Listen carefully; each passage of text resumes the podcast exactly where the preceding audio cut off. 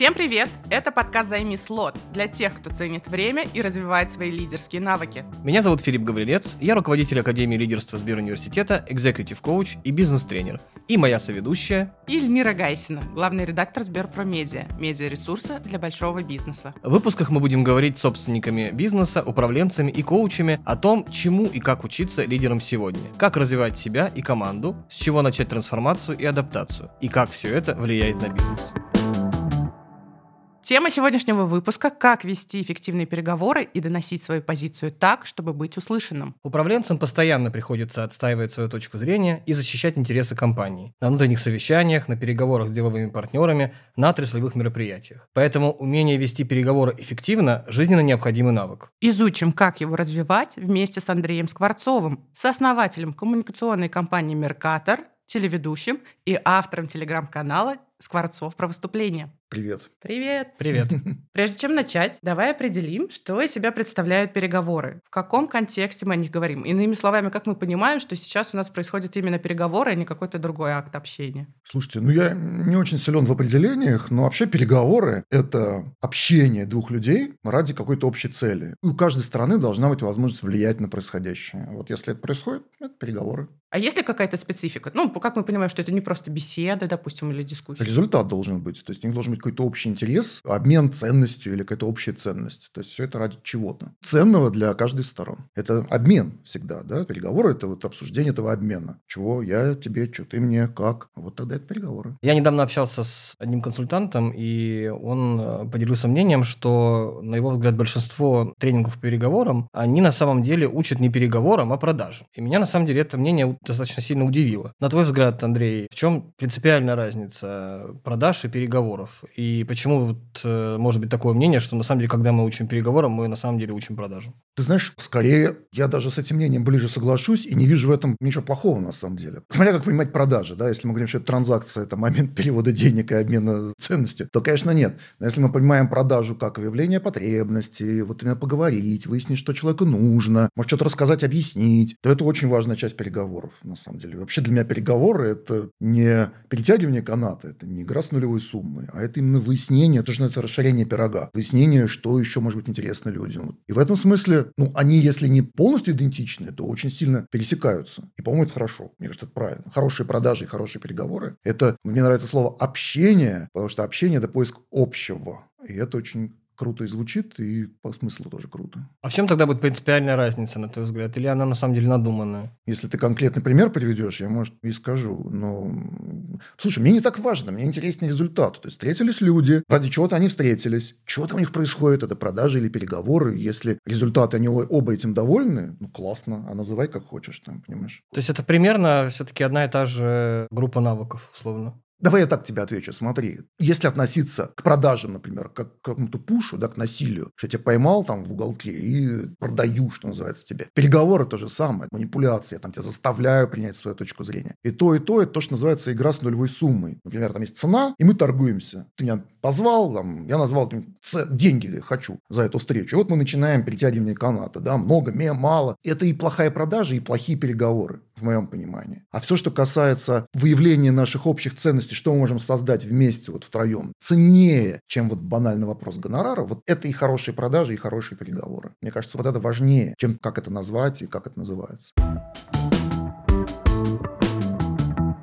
Когда люди понимают, что им нужно прокачать навыки переговоров? Вот чтобы что? Слушай, ну, классический вариант тогда, когда люди сталкиваются с ситуацией жестких переговоров. Когда они сталкиваются со страной, у которой очень большая переговорная сила. Ну, не знаю, ты приносишь свой кефирчик, крупная розничная сеть, и тут выясняется, что тебе заявляют ну, так на 20% ниже, чем оптовая цена, тонну в день, и еще за место на полке еще там, не знаю, миллион сразу заплати. И они такие, и они пытаются что-то возразить, им говорят, до свидания. Ну, типа, да, либо... И они уходят и такие, надо качать переговорную значит, эту штуку. В принципе, да. На самом деле, надо понимать, что с этим тоже делать. И неплохо бы позаниматься переговорами. Но вот такая боль, люди раздавленные вот таким вот танком, это даже не сильно, нельзя сказать, что это сильный был переговорщик. Это переговорщик с очень просто сильной переговорной позицией. Понятно, что когда ты приходишь, и тебя человека чего-то надо, а у него миллион вариантов поставщиков кефира, ну, это трудно. И вот тут люди приходят и говорят, что бы мне такому научиться, какую-нибудь такую волшебную пилюлю, чтобы дать ее этой сети, значит, розничной. И они такие, а, все твои условия, мы на все согласны. Ну, вот такой запрос. Ну, то есть какой мотив за этим скрывается? Чего хотят они? Отстоять свою позицию, начать влиять на другую сторону, например, или как? Находить аргументы, выдерживать прессинг. Ну, начинается вот обычно с влиять. Как бы мне вот так вот, знаешь, там,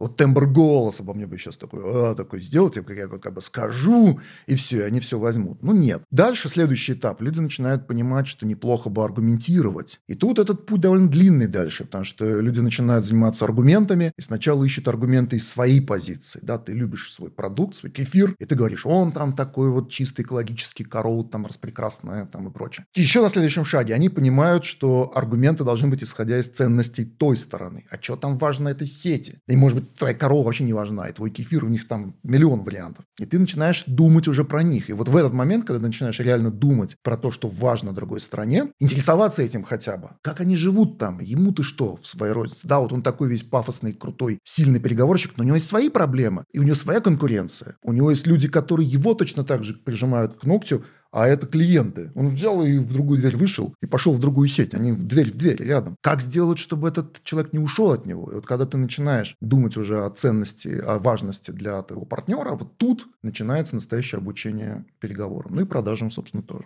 Какими навыками должен обладать крутой переговорщик? Что он должен уметь, например? Вот он должен уметь понимать, считывать, интересоваться, изучать ценности и потребности другой страны. Это самое важное. Я тебе пример просто приведу. Ну вот я, я 30 лет был директором компании Mercator, которую ты упомянула. Компания делает корпоративные фильмы, презентации, видео и так далее. И вот, предположим, меня зовет какая-нибудь крупная компания и говорит, у нас Петербургский экономический форум, нам нужен ролик на экран. Срок неделя, бюджета нифига, делай. И я так понимаю, что, блин, сроки маленькие, качество не получится, денег нет, что делать? Я говорю, может быть, давайте бюджет увеличим в два раза. Они говорят, ты что, не понял, что ли? Бюджет, все. И на самом деле, что я могу с ними пытаться, да, что-то объяснять им, говорить им про качество ролика, ну им пофигу, у них нет вообще таких параметров. Им надо ролик вовремя за эти деньги. До свидания. Но что я могу сделать? Я могу, например, задать вопрос. Это реальная история, кстати. А кто придет на ваш стенд, например? Какие люди? И они ничего, что-то в голове шуршать. Ну, придет, например, вот такой-то там министр, я не знаю. А что бы вы хотели сказать этому министру? Он вам нужен? Если да, а с чем бы вы хотели, чтобы он ушел?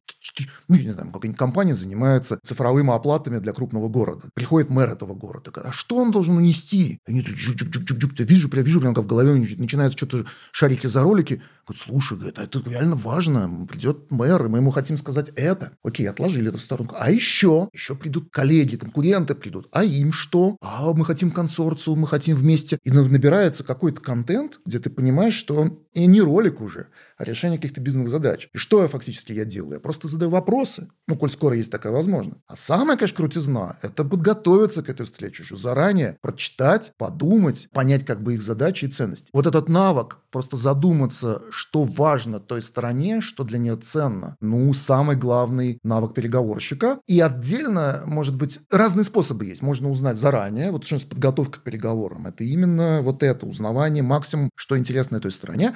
А есть еще очень хороший способ просто спрашивать, задавать вопросы. А вот это, а вот это и так далее, и так далее. Когда нас приглашают в нашу компанию на встречу, то обычно партнер первый вопрос такой, ну, расскажите о себе. И так устраивается в кресле. Значит, рассчитывать, что сейчас значит, будет сейчас самопрезентация. Но последние лет 20 я не начинаю самопрезентацию. Говорю, конечно, но чтобы сэкономить ваше время, вы расскажите немножко контекст, что вам нужно, в каких ситуациях вы используете ролики. И я вам тогда в ответ на ваши эти задачи расскажу кейсы, примеры конкретные. И дальше клиент начинает, ну, потенциальный клиент, начинает что-то рассказывать. Вот у нас такая-то ситуация, юбилей, например. А вот мы не знаем, что к юбилею сделать. Ну, отлично, у меня есть там 10 кейсов к юбилею, как мы делаем техно-популярное или научно-популярное кино. Оно точечку попадает уже прям туда, где ему интересно. Я ему рассказываю не то, что мне интересно про свою компанию, а то, что ему может быть интересно узнать про наш опыт. И пошел, пошел процесс уже переговорный, продажный, как хочешь назови. Переносить фокус внимания на Абсолютно, конечно. Там надо думать его ценностями, его интересами. Ну, не забывай, конечно, про свой. Это отдельный вопрос, можем про это проговорить. Там есть понятие BETNA, по-английски это аббревиатура, Best Alternative to Negotiable Agreement. Это твоя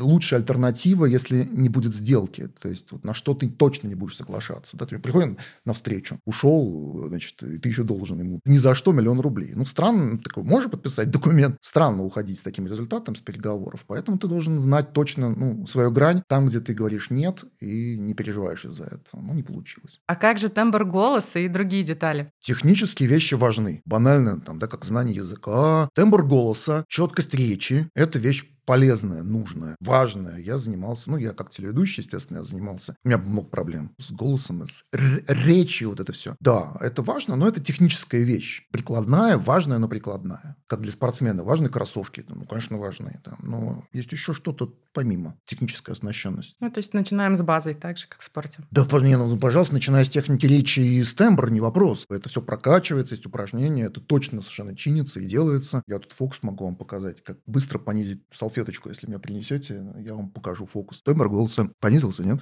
Понизился. Понизился, да. Вот и все, как бы, да. Это упражнение, которое немножко расширяет гортань. То есть, знаешь, от диаметра трубы зависит тембр, да. Чем шире труба, тем это недолго действует. Через минуту опять у меня он поднимется, тембр. Но вот я там показываю, что технические вещи действительно работают. То есть, ты можешь сделать... Э, Надо, наверное, нашим слушателям пояснить, они же не видели. А, значит, что сделал Андрей? Андрей взял салфеткой кончик языка и какое-то время оттягивал его вниз. Именно так. А потом отпустил. В общем, сейчас вы все можете попробовать это прямо на себе и проверить. Осторожнее, да, только не, не оторвите язык случайно. Это надо делать сильно, но ним контролируя, естественно, себя. То есть, ну, для этого же упражнение с пробкой, когда скапывают во рту, знаешь, да, угу. техника речи, ну, именно вот научить расширять гортань. Поэтому технические вещи важны, но, скажем так, не фундаментальные. Если возвращаться к фундаментальным, ты сказал про умение готовиться к переговорам. Это, получается, даже близко к каким-то аналитическим, в том числе, навыкам. Ты сказал про умение понять позицию другого и встать на его место. Это, мне кажется, близко к эмпатии, в том числе, да, встать в тапки другого человека. И ты сказал про понимание четко каких-то своих границ и своей позиции. Что еще вот помимо этих вещей для переговорщика крутого является такой фундаментальной фундаментальной базой, которая делает его таким крутым? Понимание своих эмоций, то, что называется та часть эмоционального интеллекта, где ты осознаешь свои эмоции. Переговоры часто эмоциональный процесс, и многие манипуляции на этом построены. Тебя могут специально выбешивать, тебя могут предлагать неприемлемые условия, тебя могут тебя начать кричать. И просто понимание, что сейчас я в стрессе, что у меня эмоции брызжут. Просто это осознание и возможность, например, взять паузу, или, например, не принимать решение сразу. Я недавно позвонил человек и начал прям давить на меня, попросил меня быть ведущим там до мероприятия. Я так чувствую, ну, вроде как, может, и да, но что-то не очень хочется. Ну, отложи, как мой говорил про дедушка, в сомнении воздержись. Если взять возможность перенести, немножко выдохнуть и подумать, ну, у тебя же не зря дана это амигдала, мозги, там, эти эмоции. Они же тебе действительно дают сигнал, надо уметь к ним относиться как к прибору определенному. Не поддаваться им сейчас здесь и начать орать там, что да вы там придурки все, хлопать дверью и уходить. Навык профессионального переговорщика заметить эти эмоции в себе, что оно пошло, осмыслить их, что это не просто так. Могу ли я сразу понять, что это значит? Если да, то спокойно действовать. Если нет, может быть, взять паузу и вернуться с этим. У меня были такие ошибки по молодости, не по молодости. Я помню, что как-то я принес клиенту проект, который я считал просто гениальным. Да он и был гениальным. А я вам даже сейчас говорю. И, а он говорит, не надо мне такое. Я говорю, ну, как? ну блин. А мы готовили там, чуть ли не три месяца для него это специально не надо. И я помню, что мне было... Ну, собственно, я не совладал с эмоциями, потом с ним долго мирились с клиентом, потому что я сказал, да как же... И мы так вот пошла эскалация чисто эмоциональная. Ну, вот это непрофессионально. То есть, ты, ну, не надо, значит, не надо, но ты услышь. Да, тебе не нравится этот ответ. Ну, хорошо, ну, прими его, там, выдохни, вернись к нему завтра, скажем. То есть, эмоциональный контроль. Использование эмоций как не инструмента, а прибора, который показывает тебе, куда, от чего оно идет. Как эти навыки можно тренировать? Какие есть, не знаю, приемы, фишки? Слушай, есть, ты знаешь ответ сейчас, собственно говоря. Есть отличный... Я знаю свой ответ, но у тебя может быть а, другим. Да, я думаю, что он такой же, потому что мы примерно в одних и тех же местах учились. Есть так называемая, то, что называется, гарвардская модель переговоров. Это вот это БЭТНа, которую я упомянул. Есть еще смешное слово ЗОПа. Это аббревиатура Zone of Possible Agreement. Кстати, русские студенты очень любят вот это вот э, увеличение ЗОПа. Это то, что я сказал, да, расширение ценности, да, когда ты ищешь какие-то возможности взаимодействия шире, чем просто, например, переговор о цене. Не, не линейные, не игра с нулевой суммой, а именно расширение этого пирога. И есть конкретные упражнения, как это делать. Я могу тоже рассказать пару историй, как я в свое время этому учился в бизнес-школе. Самое простое первое упражнение. Студенту одному дают бумажку с условиями. Продать автомобиль Ford ржавый, который тебе нафиг не нужен, ты будешь рад за 10 тысяч рублей его отдать. А второго человека задание от клиента найти коллекционный автомобиль Ford, естественно, тот же самый, который есть, и клиент готов заплатить 5 миллионов рублей, если вот прямо этот найдет. Вот они встречаются, они не знают, что у них там у каждого.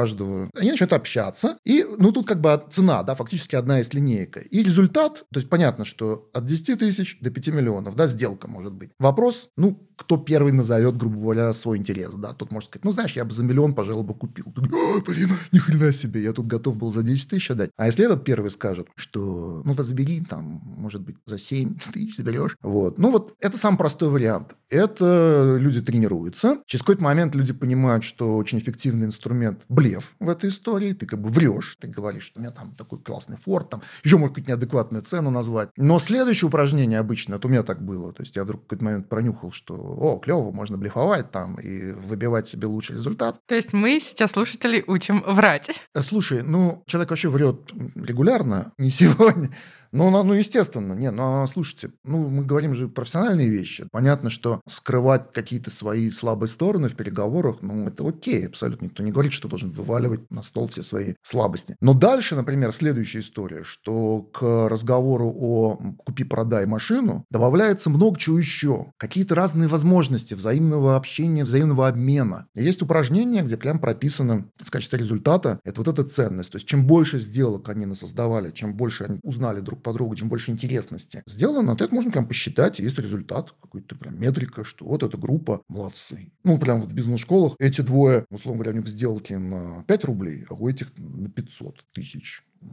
Значит, они лучше общались, значит, они лучше взаимодействовали, значит, они больше друг про друга узнали. Вот так это тренируется. Я сталкивался с э, разными нестандартными способами тренировки навыков. Например, эмпатию тренируют через взаимодействие с лошадьми. Или системное мышление через игру в шахматы и анализ этой игры. На твой взгляд, какие есть э, нестандартные способы тренировки переговорного навыка? Ну, помимо там, не знаю, классических тренингов и просто практики, практики и практики. Ты знаешь, я рискну сказать, что я не знаю, скажем так, эффективных. Угу. Я знаю, что есть тренинги типа стресса и переговоры, где на тебя орут, тебя приучают обучают что-то с этим делать. Ну, Супер. может быть, ну, может быть, это прикольно, и просто, ну, умение свои эмоции контролировать, наверное, можно этим позаниматься тоже. Но мне кажется, вот это вот умение... А, вот я тебе вспомнил история. Один продавец интерьеров рассказал мне, как он определяет ценности клиента, что потом, исходя из этих ценностей, ему описывать интерьер. Я, говорит, прошу человека рассказать о чем-то отвлеченном. Лучше всего про отпуск рассказ. Вот это, кстати, можете проделать все. С друзьями, с партнерами, с руководителем на работе. Про отпуск. И дальше вы сидите и считываете, какие ценности упоминаются в рассказе про отпуск. Один человек скажет, блин, клево, я наконец-то детей сдал бабушке с женой, мы так мечтали, там где-то... И оба, понятно, для него ценность это вот именно вдвоем быть, значит, с любимой женщиной и так далее. Другой скажет, мы с друзьями, вообще семью нафиг там все, мы с друзьями поехали, классно, там, о, него друзья, для него важно общение с друзьями друзьями. Так кто-то скажет, крутейший отель, там самый роскошный в Дубае, там все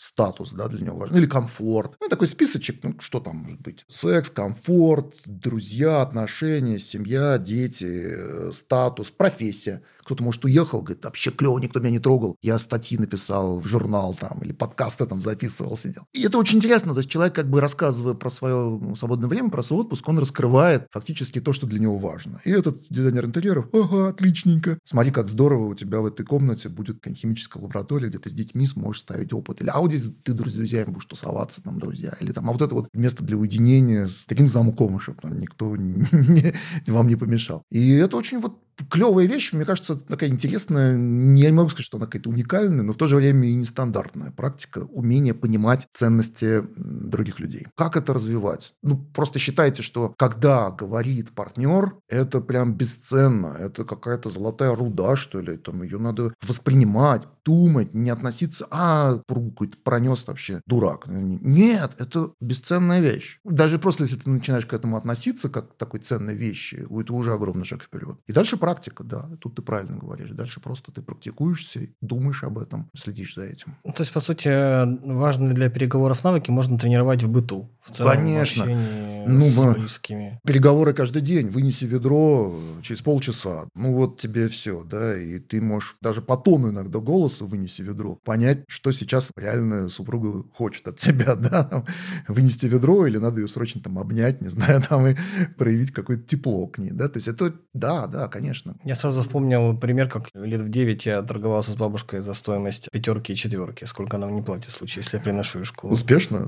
А, ты знаешь, э, я договорился на те суммы, которые на тот момент меня устраивали абсолютно. Ну, поздравляю, да, отлично, отлично. Мы поговорили, для чего людям нужны навыки переговорщика, как их развить, как их практиковать, а как понять, что ты достаточно хорош в этом деле. Есть ли какие-то метрики, показатели, очевидные, неочевидные, которые будут свидетельствовать об этом? Ну, для простоты лучше считать что ты всегда недостаточно хорош. Это все очень опасно, когда человек понимает, что он достаточно хорош. Это прям путь к провалу. Сразу, в следующий раз это ничего не получится. Метрики, ну, на самом деле, количество сделок на количество встреч. То есть ты общаешься, встречаешь, и результат. Мы пообщались с, людьми. И что? Если это и что есть, и оно растет там со временем, ну, это очень круто. Есть, в принципе, хороший переговорщик, ну, хоть с чем-то да уйдет. То есть, получается, важно не сама сделка, а вот именно формирование отношений, то есть Если закладывание фундамента. Отношения важны. Не, ну, понятно, бывают ситуации, что тебе надо срочно у перехода в метро продать сломанный чайник, потому что ты с голоду умираешь. Ну, если сделка однократная, то тут, конечно, возникает вопрос манипуляции, блефа, все это встретили, наврали друг другу, какая-то сделка произошла, никогда никогда в жизни больше не встретитесь, ну да, здесь кто кого обманул, то ты победил, да, грубо говоря. Но в бизнесе таких транзакций мало. Как правило, мы строим отношения долгосрочные, и, конечно... Кстати, про манипуляцию. Мне кажется, это очень интересная тема. А как слушателям распознать манипуляцию собеседников? И как на них реагировать правильно так, чтобы сохранить те самые доверительные отношения? Есть прекрасный компас под названием эмоции. Ну, во-первых, можно просто учиться манипуляциям, их распознавать, видеть, да. Ну, это простой путь. Идешь на курсы, есть прекрасные курсы, как распознавать манипуляции. Так они и называются. Набираешь в интернете, ищешь. И знаешь, вот, чувак переводит на личности разговор. Или вот он, например, давит, работает тембром там, голоса против тебя. Но вообще, даже если ты не знаешь и не уверен, то внутреннее ощущение дискомфорта в этих переговорах, что-то значит не в порядке. Это тебе, как это, система 2 Дэниеля Канемана, вторая, да, эмоция, она тебе там сигнал подает, что, слушай, ты, может, даже не, не рационально это не осознаешь, но тебе сообщает, что какая-то фигня происходит. Останавливаешься, ну, что надо сделать, да, ну, как минимум, просто проявить уважение к этим эмоциям, сказать, давайте к этому вернемся завтра. Есть даже такой, ну, термин в обучении переговоров, там, выйти на балкон. То есть это значит, в какой-то момент мы немножко просто выходим в прямом или в переносном смысле слова. Свежий воздух, успокоиться, проанализировать ситуацию, вспомнить, опять же, свою альтернативу, на что я готов, на что я не готов, подумать и дальше вернуться, продолжить. Предположим, э, ты все собрал, все, все данные, которые тебе нужны про оппонента. Вы встретились, начал прояснять его точку зрения. И он резко, например, пытается свернуть процесс переговоров. Или, на твой взгляд, ни с того ни с сего, у него как-то меняется эмоциональное состояние, хотя вроде бы как ты со своей стороны ничего не провоцировал. В такой ситуации, насколько это можно, скажем так, предугадать заранее? Ну, во-первых, можно узнать стиль переговорный, как uh-huh. он себя ведет, можно поспрашивать коллег и прочих. Это да, можно подготовиться к этому. Потом надо всегда помнить, что, в общем, ноль – это лучше минуса. То есть ты не идешь в переговоры, где ты потеряешь больше, чем приобретешь. Есть такая замечательная книга про переговоры Джима Кэмпа. Сначала скажите «нет». То есть, ну, знаете, да, если нет, то найдите. Она действительно, она, там много всего ценного, но в частности это. То есть, ты понимаешь, что, скорее всего, у тебя есть вариант не продолжать. Если себя человек ведет неадекватно, и это не игра, а действительно это его стиль жизни, вопрос, может быть, не надо с ним иметь дело. Потому что ты столкнешься с этим на этапе сдачи работы, на этапе оплаты, еще не раз. Стоит она того? Нет. Ну, по крайней мере, повод об этом задуматься. Поэтому ты вот так ты и решаешь, исходя из этого. Из этой очень конкретной ситуации. Допустим, ты подготовился, ты хочешь клиент, клиент там тебя орет, например, вот вы там уроды и так далее. Ну, может быть, действительно не клиент это, может быть, я ошибался. Ну, вообще в переговорщик продолжает задавать вопросы, тем не менее. Я говорю, да, говорит, я понимаю, но, может, поясните там, почему, а как, а что вызвало такую реакцию. Мы хотим честно разобраться, что. Ну, если он неадекватный, ну, говоришь, ладно, спасибо, в другой раз. Вот если предположить, что во время переговоров случился какой-то такой стресс-фактор для человека, и он, условно говоря, откатился к своим базовым настройкам, да, и все навыки, которые он в последнее время тренировал, они его отказали, подвели его. Есть ли какие-то способы это предотвратить из твоего опыта, чтобы какие-то непредвиденные обстоятельства, триггеры не приводили к тому, что человек, скажем так, теряет свою позицию и теряет контроль за ситуацией? Да, смотри, значит, ну, хорошо в переговоры вступать командой. И есть человек, который вовлечен непосредственно в процесс, и неплохо бы иметь человека, который смотрит, наблюдает за этим процессом. Мы обычно ходили на переговоры, ну, минимум вдвоем. И второй человек сидит рядом и применяет технологию под названием пинок. В прямом смысле слова. Он бьет меня ногой под столом в ногу. То есть, когда он видит, что что-то пошло не так, или меня заносят. И мы даже делали... Ну, я болтливый вообще, например, если он понимает, сейчас слишком много говорю, и надо бы замолчать и начать слушать, там два удара ногой. И серьезно говорю, uh-huh. в прямом смысле слова. Два удара ногой. То есть, есть наблюдающая сторона, это очень важно, да, дополнительный человек, который понимает, что происходит, и может дать сигнал. Есть ситуации, когда, например, там эмоции тебя захлестывают, то же самое. Очень здорово, когда в переговорах не один, ну, двое-трое. Да, это классический вариант, как бы переговорная команда, он может сидеть молчать. Ну, во-первых, там кто-то, у нас обычно, ну, классика, трое. Один записывает все, что важно, считывает какие-то вещи, которые я не услышал. Ну, если это я, если я активный переговорщик. Второй контролирует, реально бьет ногой под столом, ну, или как-то. Если он далеко сидит, он может просто сказать, давайте, например, вернемся к этому, ну, как-то помоделирует. Вот. И третий, который непосредственно разговаривает, произносит звуки и произносит что-то. Как откатиться к базовым настройкам? Ну, вот этот именно контроль со стороны, внутренний контроль, про который я сказал уже, что ты чувствуешь, что что-то тебя там поперло, значит, это не надо в этом состоянии действовать как минимум можно извиниться, сказать, простите, пожалуйста, там, я мне надо немножко передохнуть, или если разрешите брейк, и в туалет хотя бы просто выйти, сказать, простите, там, вот я не... Ну, есть варианты. И чисто технические варианты. Дыхание, глубокий вдох. Нельзя же говорят, говорят, переведи дыхание или глубоко вдохни. Ну да, наполнишь кислородом мозг, там, снизишь стресс, и, по крайней мере, да, это работает, почему нет? Значит, договариваемся, если я вдруг не те вопросы задаю нашим гостям, Эльмира, ты бьешь меня под столом ногами. Договорились. Если продолжать тему про откат к базовым настройкам, вот есть тест, мне кажется, достаточно известный, который разработали американские психологи э, Кеннет Томас и Ральф mm-hmm. Килман. В этом тесте есть пять э, стратегий э, конфликтного поведения: приспособление, соперничество, компромисс, избегание и сотрудничество. И ну, это, по сути дела, какие-то предпочитаемые нами модели поведения. Как, на твой взгляд, вот такие предпочтения в поведении, насколько они влияют на стиль переговоров? И если они условно в потенциальном конфликте находится с реальной моей задачей, насколько действительно этим можно управлять и э, развиваться. Очень круто, что ты про это вспомнил. Тест хороший, знаю его, и надо бы его пройти, про себя просто понять. Я, например, знаю, что у меня избегание. То есть я предпочту вот не переговаривать, не общаться, если что-то сложное, уйти. Но при этом вот этот пункт пятый, который ты сказал, сотрудничество, он является, на мой взгляд, единственным эффективным по-настоящему. То есть так или иначе всегда надо пытаться себя втащить в это самое сотрудничество.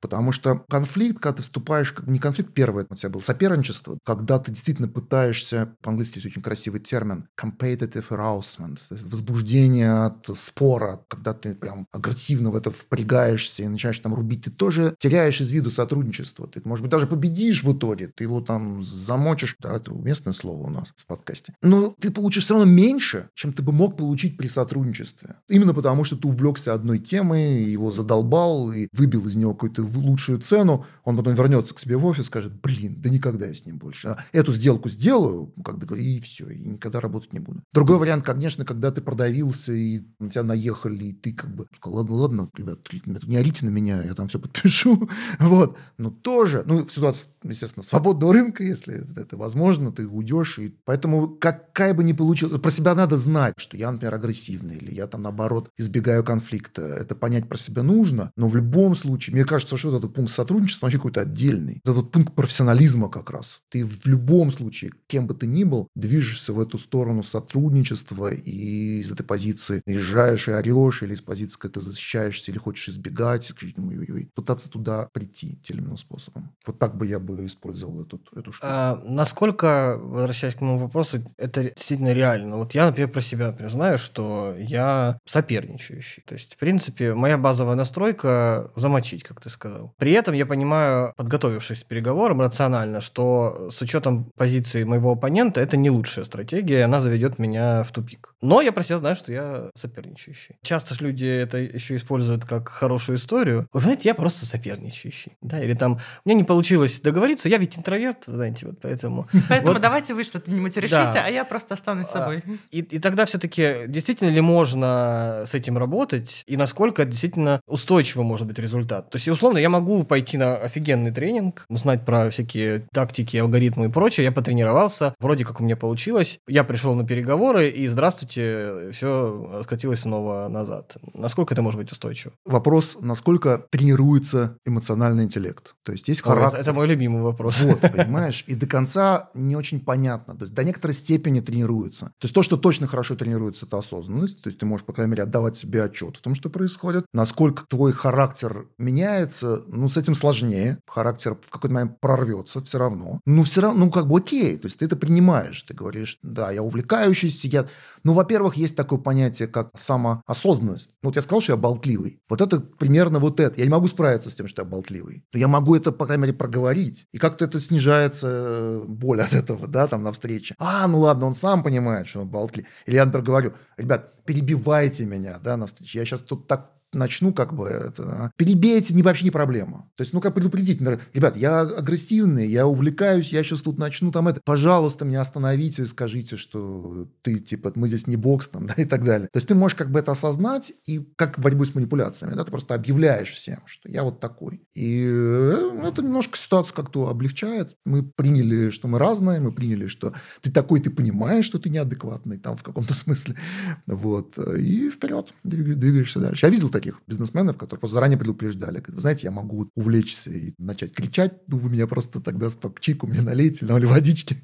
И все таки о, клево, какой хороший человек, да, то есть уже совершенно спокойнее относишься к таким проявлениям. А характер, наверное, ломать, ну, тут я не психотерапевт. Не знаю, наверное, все-таки не стоит. А осознавать его и как-то его людям предупреждать, да, такой документ, что я такой-то, наверное, да, хорошая идея. Ну, тебе лично в переговорах удается проявлять те тактики, которые, может быть, не совсем тебе характерны, характерно, но ты научился. Слушай, ну вот тактика слушания активного ага. мне дается очень тяжело. Очень. Ну вот да, я затыкаюсь и молчу. Прям иногда физически себя заставляю. Я говорю в голове, так, Андрей, тихо, потому что мне так хочется там что-то. А вот меня там... А!